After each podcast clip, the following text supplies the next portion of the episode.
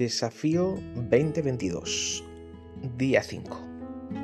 Querida iglesia, hoy es viernes y por lo tanto, además del tiempo de oración que podamos tener a nivel particular, recuerda que hoy es nuestra convocatoria oficial de oración y ayuno en nuestro nuevo local en Retuerto a las 8 de la noche. Te, te espero para juntos orar, adorar, interceder a Dios eh, físicamente y nos pongamos de acuerdo. Amén. Muy bien. Hoy brevemente quiero simplemente eh, animaros, como dicen Habacuc 2.2, le dice, escribe la visión. Hay algo interesante en esto. Eh, nos habló un poquito de, esto como una herramienta que puede ser muy interesante en nuestra rutina de oración. En estos 40 días estoy seguro de que el Señor va a confrontar tu corazón, te va a hablar, te va quizá a demandar. Habrá oraciones o sentimientos eh, que necesites escribirlas.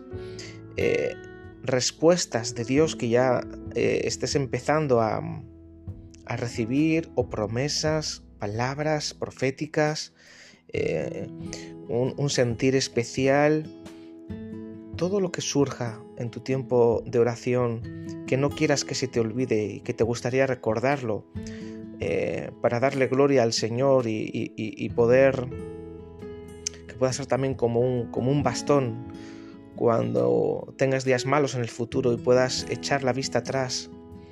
Y también para compartirlo, para poder dar mejor el testimonio que quede registrado, que quede escrito. Así que efectivamente estoy hablando de un diario de oración. Porque en cualquier momento el Espíritu puede irrumpir en tu oración y te puede dar precisamente eso que estás necesitando, que estás esperando.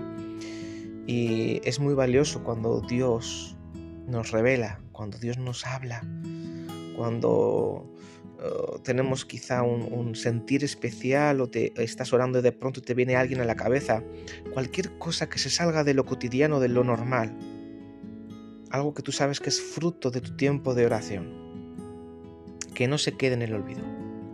Ten una libreta, un cuaderno, una hoja al lado tuyo, un pequeño diario que te sirva en estos días y anótalo, que quede registrado, escríbelo y cuando vayamos completando estas semanas de oración, compártelo. Que Dios te bendiga.